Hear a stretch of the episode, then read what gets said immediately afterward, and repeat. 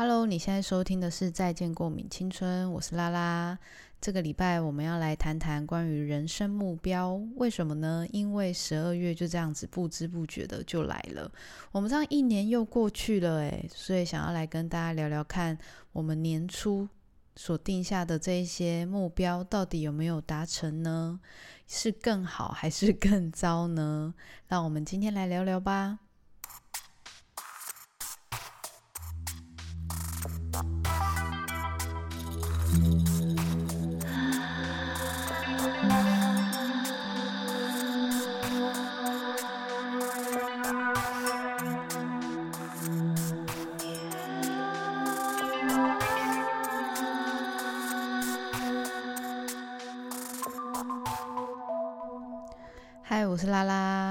就如我刚刚前面一开始讲的，我们就是这样子，有没有？这样一路又一路，每个月就这样子，一眨眼就过去了。原本都在想说，想要赶快把那个活动做完，或者想要赶快把那个工作做完。对我来说啦，十二月这个月份呢，就是一个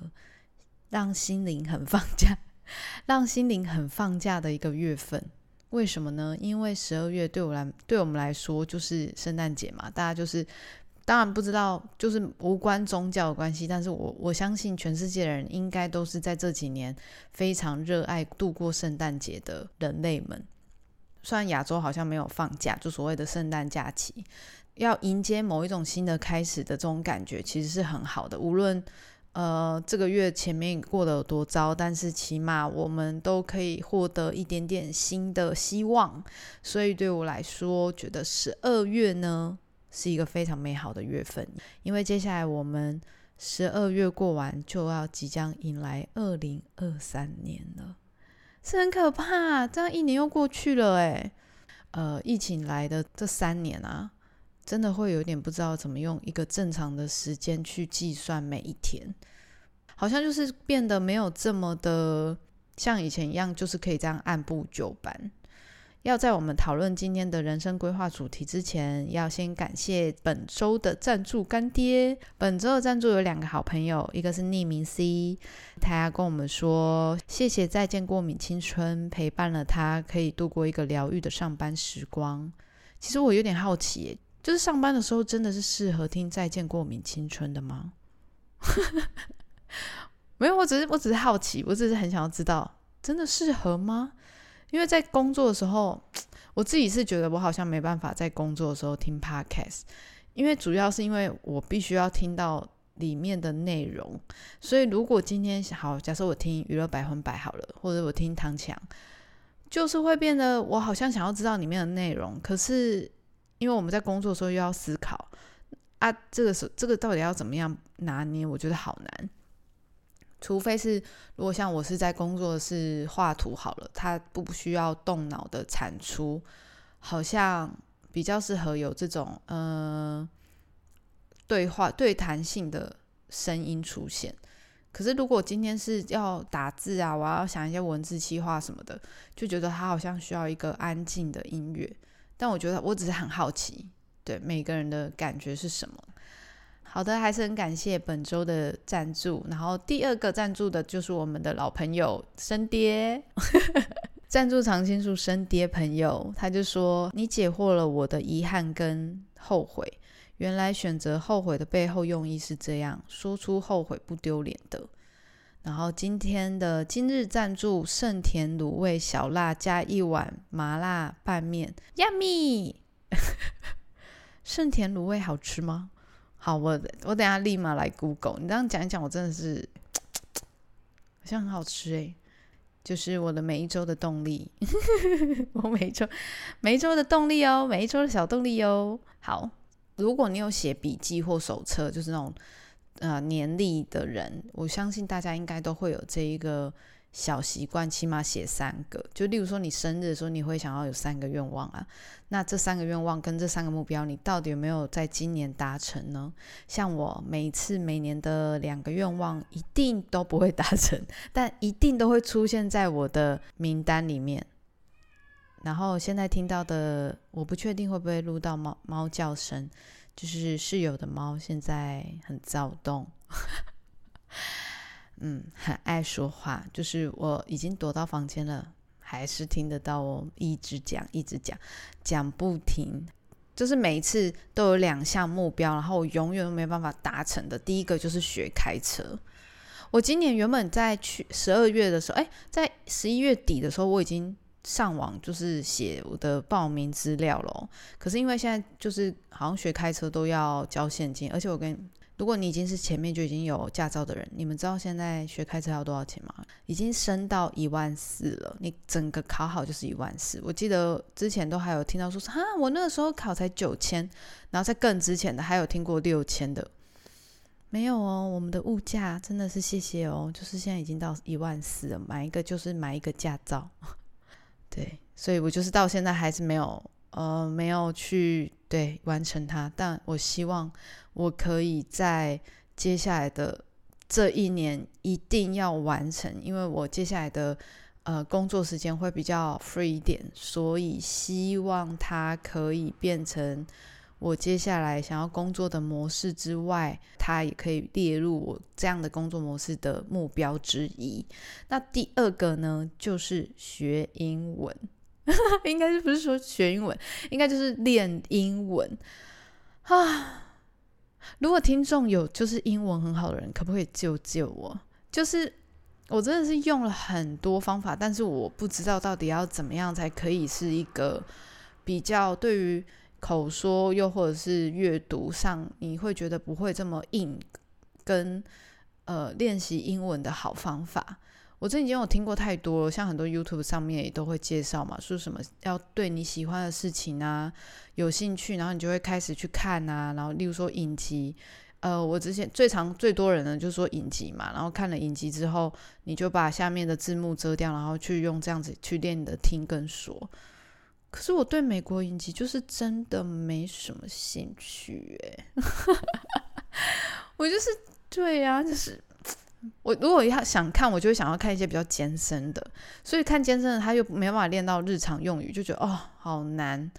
这个东西就是很容易放弃掉，而且它对我来说，它就是一个茫茫大海的感觉，好像你把这个阅读完之后，我没有办法继续下去的下一个状态是什么？就是我假设我看完了这个影集，那接下来我下一步要怎么做？就是我很迷惘。然后另外一个方法就是，也有人说啊，你上网常看一些。外国频道就 YouTuber，他们可能会介绍美妆。假设你对美妆有兴趣，你就可以呃看一些 YouTuber 啊，然后他们就会介绍说关于美妆的题材。那你从中你就可以知道很多的单字量，或者是你可以知道他们的日常用语是怎么样去介绍的。这也是一个方法，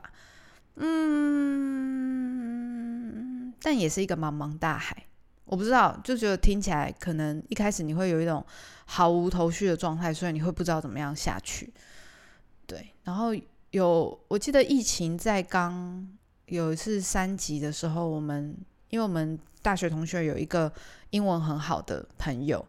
也不是只有一个啦，就是两三个英文很好的朋友，然后我们就是那个时候会约说礼拜六的下午或早上，然后我们会有一个线上上课的时间，然后大家一起去去练英文跟学英文。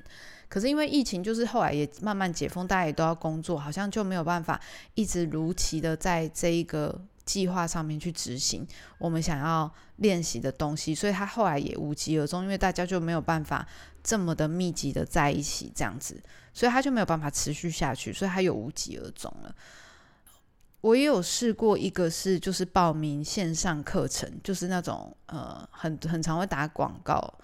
的那一些。就是外籍老师陪你讲英文的这种，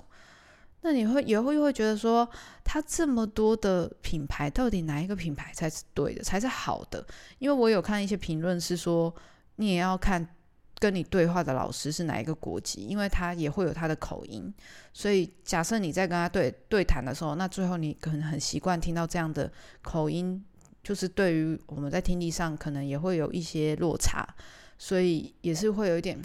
啊，到底哪一个？所以好，我先把我就是一直没有办法执行这个计划的呃小 bug 跟大家分享一下。如果你们有很好的建议的话，麻烦一定要私讯给我。哎呦，我，真的是很想要，每次就是很想要好好的练，然后我就啊，对，没有办法。就是没办法啦。反正那个时候，嗯，就国中后来我们读大学，我们是七年一贯制嘛。那其实大部分的高中英文跟我们比较像是，我们比较像是五专加二技的体系，所以其实我们那个时候学的英文也都是比较像是五专英文，但五专英文可能会跟一般高中英文不太一样，所以它就是没有这么艰涩。所以就是虽然很简单，但是我们后来也都没在用啊，所以就很长，就是会想想说，哎，好像有看过，但是嗯，忘记，我是好像这么说，嗯，好像又忘记，对，就是很长这样子。所以如果你们有很好的建议，你也希望可以分享给我，然后我下一次也可以分享给大家，搞不好也是有人跟我一样有一样的烦恼。好，所以这是我的两个两大，我每一年一定都会把它写在第一或第二的首要目的，然后第三可能就是随着每一年的计划会有一点不一样。所以我们在十二月的时候，月份的时候，我们其实也可以来回顾一下，说大家对于人生目标这件事情有没有一点点的，呃，是不是有人跟我一样，是你每一年都有既定的这一个计划，但是你每一年都没有做到。啊，原因是什么？到底是不够想要呢，还是就是什么可能想我们想要做一件事情，然后后来又忙一忙，就又没时间，然后这件事情就随着这样一个月又一个月，就是不知不觉又来到了十二月。对，有没有可能也是这样？我们接下来的今年年初，二零二三年，你会不会有什么新的愿望想要达成呢？所以，我们今天就想要来谈谈的是。呃，我们的人生目标哦，我今天有在我的现实动态里面有发问说，你们的人生目标是什么？有人说他的人生目标是吃饱睡好，丰盛的物质及时间，好好体验地球。这个一听就是仙女的 人生目标，我只要吃饱睡好就可以喽。然后第二个是散播欢乐，散播爱，开开心心，这个也是很好达成。就是保持一个愉快的心，你就可以达成了。然后第三个是快乐跟自由。我原本其实，在拟定这一个人生目标之前，我其实想要讨论的是自由。诶，因为刚好可能因为中国大陆的这个关于“不自由无，宁死”的这一个口号，然后也让我想到了，到底自由这件事情是不是重要的？但我怕我这样讲下去可能会是新的一集，所以我就想说，好，那我这个礼这个礼拜先不要，先把这个自由拿掉，好，maybe 下礼拜讲。如果你们有想要听的话，也欢迎留言给我。好，所以第二个是快乐跟自由，然后第三个是年度 top 三最爱舞蹈系毕业生那个人生目标的危机。我在解读你的意思，是不是你？毕业之后不知道干嘛，我跟你讲，这个我真的是要讲一下。不管今天是哪一个科系，我就是今年吧，哎，今年还去年，去年到舞蹈系演讲嘛，今年在戏剧系演讲跟教课，然后我就都会问你们到底知道毕业之后要干嘛吗？大概百分之三百 都没有人知道，很少。真的是完全不知道自己要做什么的那种，然后反倒是什么会很知道自己要干嘛。呃，例如说医学院的朋友啊，又或者是电机系的朋友，反正是这种理工啊、医学类群的人，他们就是因为他们就可能就是已经很清楚自己的志向，然后跟目标，然后他们要赚钱的取向，所以他们很清楚他们要往哪个方向走。如果是舞蹈系的话，我以过来人的身份，我只能跟你说。真的就是从毕业开始，你就去多尝试。maybe 不用从毕业，因为这几年有看到不同，因为舞蹈系有不同的学校嘛。那其实我我这几年也有观察，不同学校有开始有展开不同的风格。可能因为老师有一些年轻跟呃，有一些资深老师跟年轻的老师在做一个轮替跟汰换。那轮替跟汰换的这个过程之中，会有一些新的东西会加到学校里面。那也有一些老师是很愿意开放新的讯息进来的。那相对的也会觉得，哦，那可能真的会帮助这些很盲目的、很盲从的学生，应该接下来要怎么走。但无论我觉得今天是哪一个科系都一样，就是首要的是，你还有没有除了你当下手边想做的事情以外的事情想做。很老舍，对不对？老舍，对不对？也就是说，假设如果我今天我是舞蹈系，那我今天中国舞也好，现代舞也好，或者任何舞种，你除了这个以外，你有没有真正想做的事情？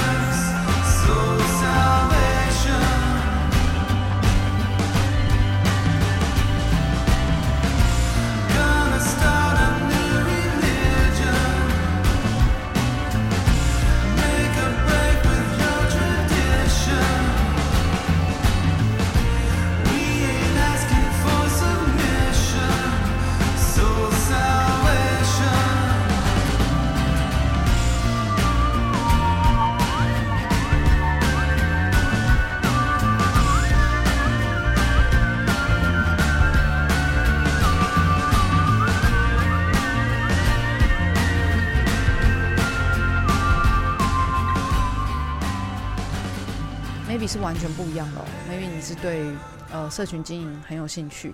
或者是你对行销很有兴趣，或者是你对心理学很有兴趣。我觉得这些事情都可以去尝试研究跟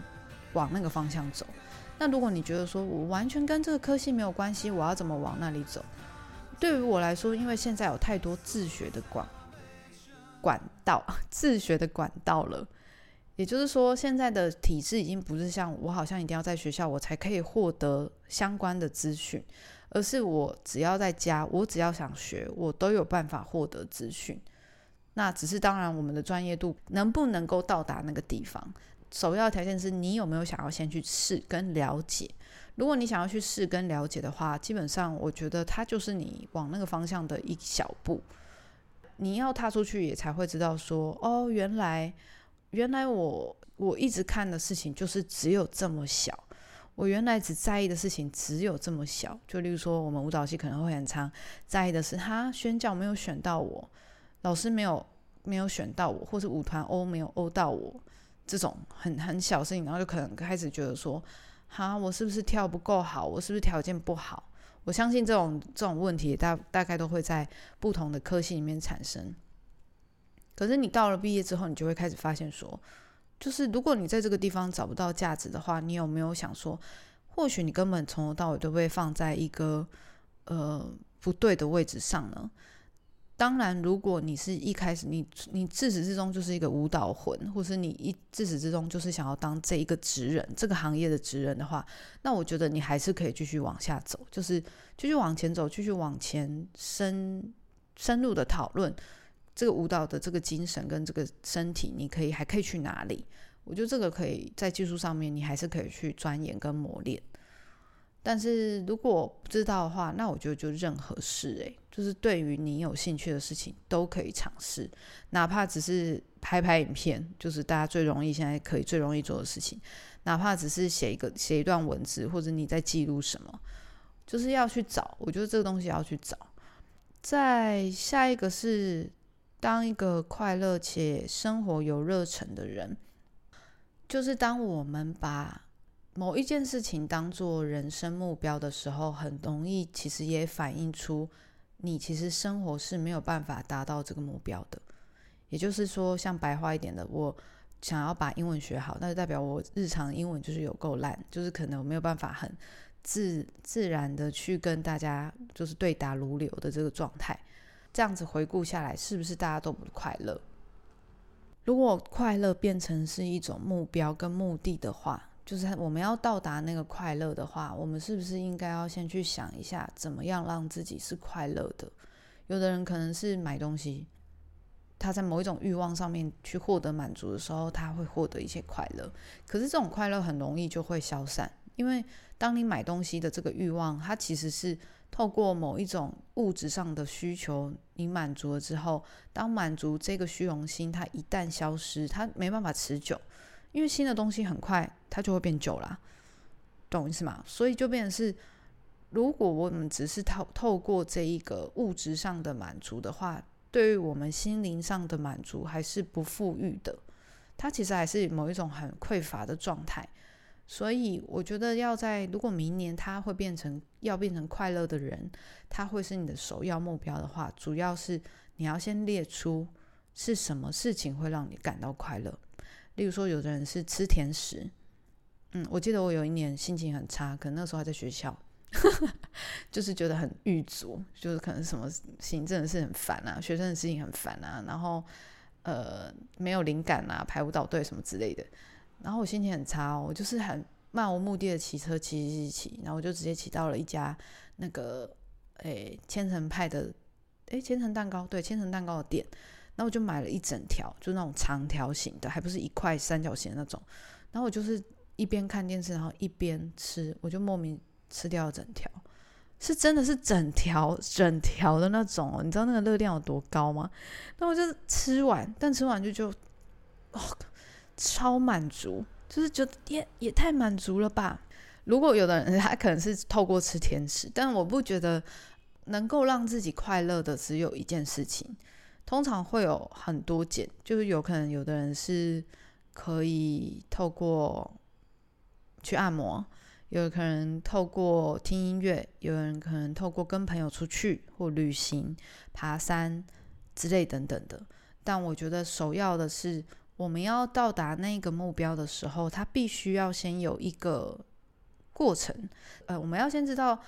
我们要怎么样到达那个目标？所使用的过程有哪些，才可以建立我们往那个目标前进的可能？快乐这件事情，可能对大家来说都有有一点心灵上层面。不管你今天是因为感情，或是你是因为跟家里的关系，又或者是因为工作的琐事，或是对于金钱上面的不满足。会让你感到不快乐。那么，我们等一下会来讨论说，那我们到底要怎么样去定定我们的人生目标呢？因为这个题目好像大家回复的蛮踊跃的，所以我现在还有两个还没讲。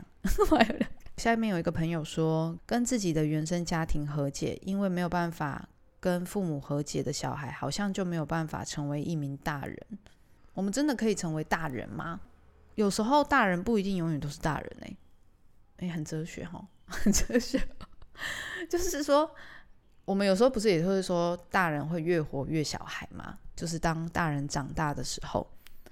会越来越往后走这件事情，其实它是真的。不知道你们有没有听过？就是像我妈就很常会说：“啊，我都已经活到这个年纪了，我为什么要怎么样怎么样？我都已经活到这个年纪，为什么我要委屈自己？就可能你是为了他好，你是为了他的健康，你希望他不要。”呃，吃这个东西，或是做这件事情，你跟他讲，但他可能就会说啊，我都已经活到这个年纪了，我为什么要怎么样？这个时候他就不是大人，他其实有某种程度也是有一种小孩的任性。刚好这个例子可以让我想到我在十年吗？已经十年了吗？二十年前，我刚跟诶，刚从大学毕业，然后我到一间幼稚园实习的时候，我遇到了一个很年轻的老师，他带我，想不到吧？我这么冷酷无情的人，却可以带幼稚园的那种中班哦，中班、幼幼班那种，我也是会带哦。但是我绝对不会像苹果姐姐或者是西瓜哥哥那样，就是说大朋友小朋友大家好，我我不会这种路线，我就是还是这种很冷静的声音去带小孩，因为我那时候其实也发现说，我们那老师他其实很酷，他从头到尾都是用这种很冷漠的方式在跟他们对谈，但反而你可以很明确的感受到小朋友其实都听得懂。那时候我就问他说：“那老师，那你这样跟小朋友他们讲话，他们听得进去吗？”他是说：“因为小孩本来就是他也是人呐，他也是某种程度也是听得懂你怎么样跟他讲话，他也会他也在学习。假设你一直用一种小孩的状态，就代表你一直把他当小孩，所以他也会有一种思维是：我今天是小孩啊，我就不懂啊，啊，我就怎么样怎么样，所以我可以任性。”就有点像我刚刚讲的那个例子，所以当你要跟这个人沟通，你要跟这个，即便他是小孩好了，你就即便他是幼稚园中班的小孩，你用一个大人的姿态去跟他沟通，他相对回应你也会觉得你是有在尊重他，跟你是有在倾听他的要求跟他的需求，所以他也可以回应你一个很成熟的答案。呃，在跟他们相处的时候，我的确也是用这样的方法，然后我就觉得，嗯，的确好像是，就是我们不需要把对方当成某一种角色。那你把他当成某一种角色的时候，我们其实很很多时候就已经把他框架住，所以会觉得他如果没有在这个框架里面回应你是一个你想要的答案的时候，你就会觉得很幼稚。但其实你本来就是把它设定为那个那个人是一个小孩。所以回到和解，跟原生家庭和解，你有没有可能把自己变成大人去跟他们对谈？又或者是你有没有可能把你们的身份地位是平起平坐？但我说我说的平等化是，嗯，不是说我这样我就可以跟爸妈大小声，不是这个意思，而是用一种换位思考的方式，为什么他们要这样子执行？因为我爸妈很早就离婚了嘛，就感情不好，就反正就是。那个时候，他们好像真正感觉要就是最关系到最糟糕的时候，我原本也有一度就是想要死拉着不放，就是觉得我想要一个完整的家，就是我想要抓着这两个关系，然后也会怨对说我爸为什么那个时候要交女朋友，就是为什么要在外面有人，这样就是很无法谅解。但是后来会觉得，但他们也是人啊，就是他们也会有他们自己。在关系中的矛盾，就是假设今天是我自己好了，如果我跟对方就是无法相处，啊，你到底要捆绑彼此到什么时候？那个痛苦，我们自己也可以理解，就是我们应该也要去理解我们自身的原生家庭的父母他们的难处在哪里。人都是自私的，所以我觉得能做到的是，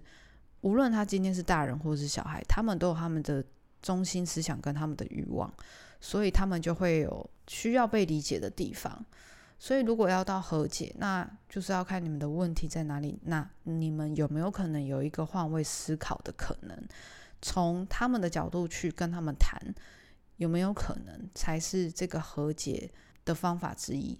那这个方法或许就可以让你完成，逐一完成你想要去的那个方向。嗯，下一个朋友是说，他的人生目标是活成自己。我觉得活成自己其实跟快乐跟自由也蛮像的，对啊，就像我前面讲的，我们太多的人生目标就是我们此时此刻做不到的事情。到底什么样是自己呢？就我个人是，我觉得自己就是保持一个你最舒服的状态之下去生活。假设在一个群体之中，你一直要压着自己变成别人想要的那个样子，那他就不是自己，因为他你很不快乐。即便大家都会赞赏你说，哎，你很聪明呢，你很什么什么，但搞搞不好是你根本硬盯起来，因为这个你根本不懂，所以你根本就不活得不自己。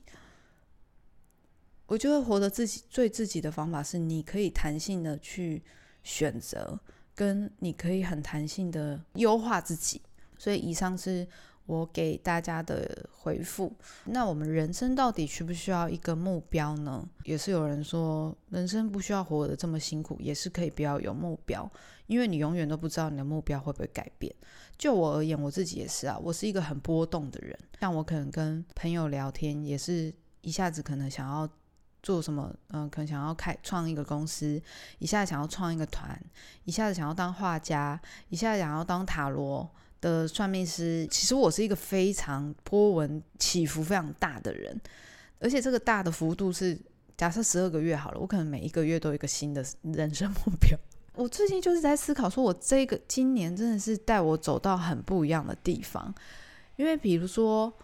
呃，可能原本之前都做表演嘛，那今年就开始做活动。那做完活动之后，好像又开始做到企划，企划完之后又开始做到行销，又开始做到社群经营跟品牌策划。啊，我就想说，啊，我怎么会走到这里？我就想，嗯，啊，我怎么又会走到这里？可是有觉得不行吗？好像也没有不行啊。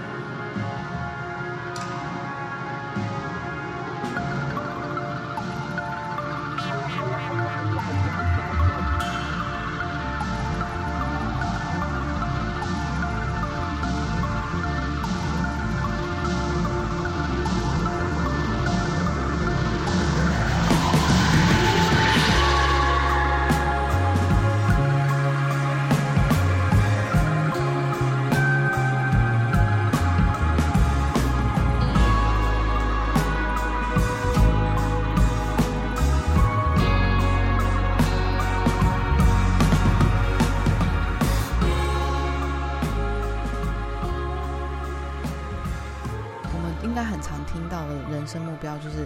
例如说年薪百万啊，然后想要以前呢，以前很常会有那种我要环游世界啊的这种，在疫情还没有开始之前，大家就是都会有这种比较务实的呃梦想，所谓的梦想跟所谓的人生目标。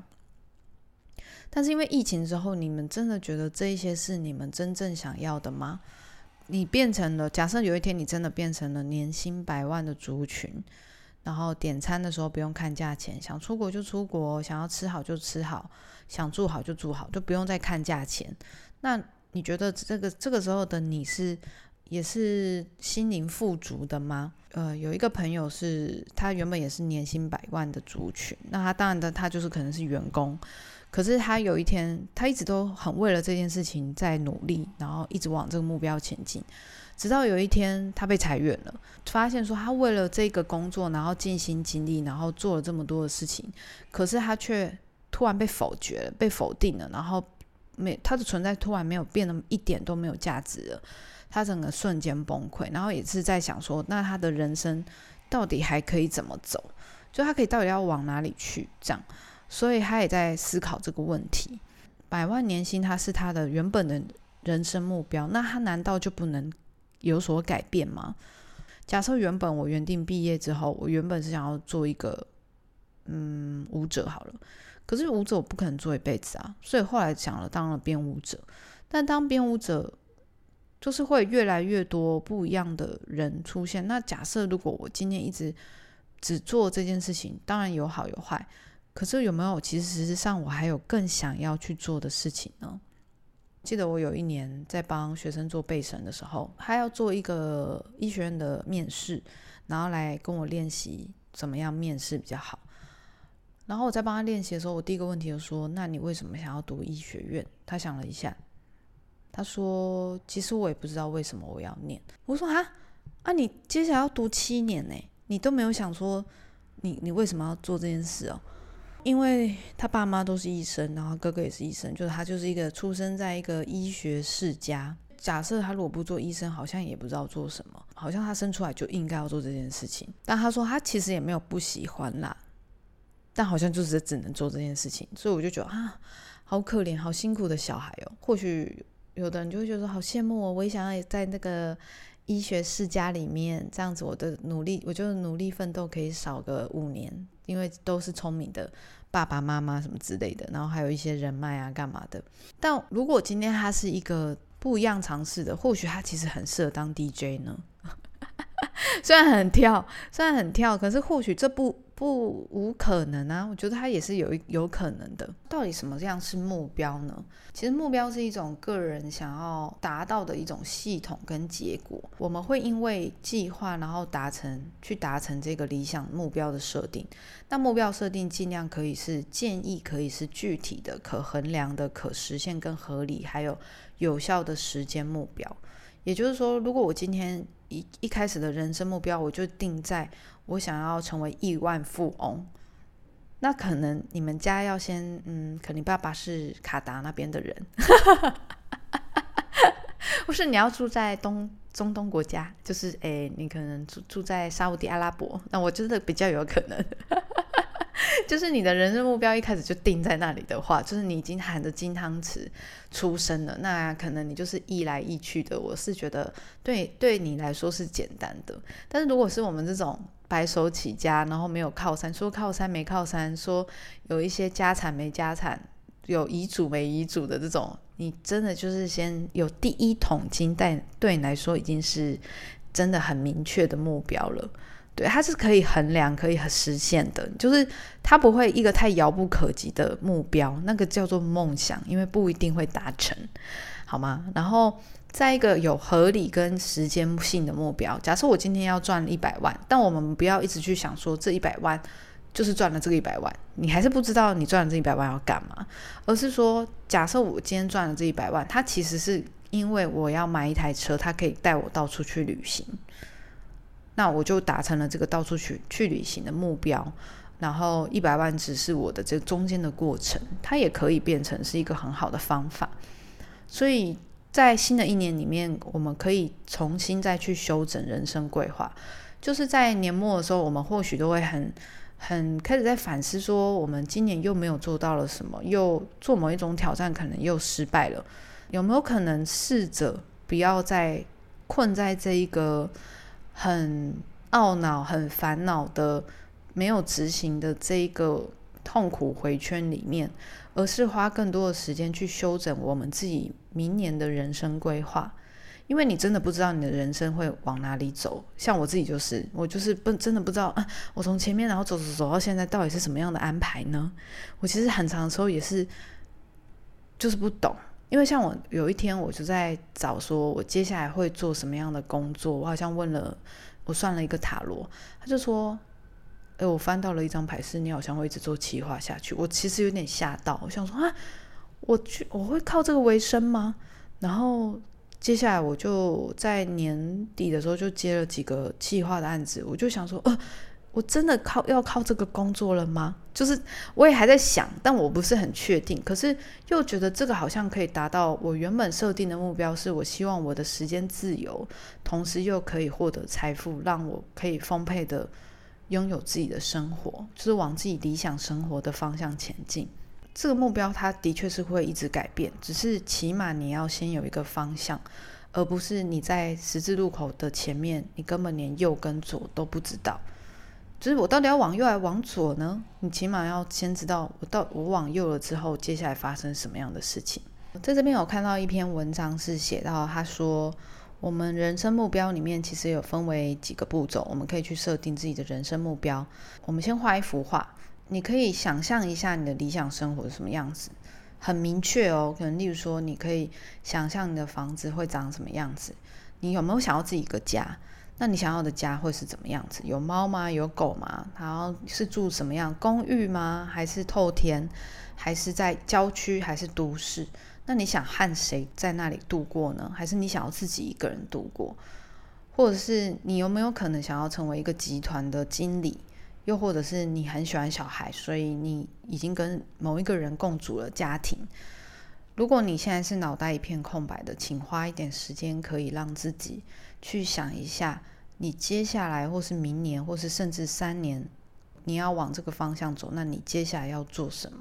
接下来我们就可以拆成五个方面去想。第一个可能是健康，第二个是家庭，第三个是人际，第四个是财务，第五个是事业。那在这个理想生活中，这五个元素分别会是什么样子呢？就例如说，可能我的早上会希望赖床，赖床，就是可以啊，因为我最近很想要买那个那个电子阅读器，然后我希望开始变成一个有效读书人，总比一直拿着手机划来的有效率一点。所以我希望早上可以泡一个咖啡，然后真的好好的读完书。接下来下午开始工作，然后工作完之后，把今天的既定目标完成之后，有没有可能去附近走走或买买菜？然后晚上在宽敞的家中亲自下厨，跟另外一半讨论今天发生什么样的事情。那我们明天有要进行什么事情？讨论接下来的行程规划，然后舒舒服服的过完一整天。写下各自的元素之后，我们可以去想一下，说这些元素有没有值得，有没有互相矛盾的地方？你有可能写了我的理想生活是当一个亿万富翁，可是你却不想要建立你的工作或事业，也不想要组成家庭或组织人脉，就代表他就是我刚刚讲的，你的理想生活是不切实际，然后这就是一一场梦，就是梦，真的就是梦。这样，希望这个元素都是你可以做得到，然后拥有热情也。愿意去做的，才有可能真正做出改变。如果我们明年开始可以有一个更清楚的计划的话，或许我们也可以加快我们有效的往目标前进，然后并把它成为一个方法。所以今天在这一集里面跟大家分享了制定人生目标，然后回应了大家对于人生目标我们的有一些经验跟看法。希望在这一集里面，可以大家都有所收获。接下来我们也可以开始慢慢的去做十二月的一个收尾，然后希望明年可以有更好的规划。我们可以在这一个今年的二零二二年，然后慢慢做一个很好的 ending。希望你们大家会喜欢今天的这一集。感谢今天的收听，早安、午安、晚安。我是拉拉，下次见哦，拜拜。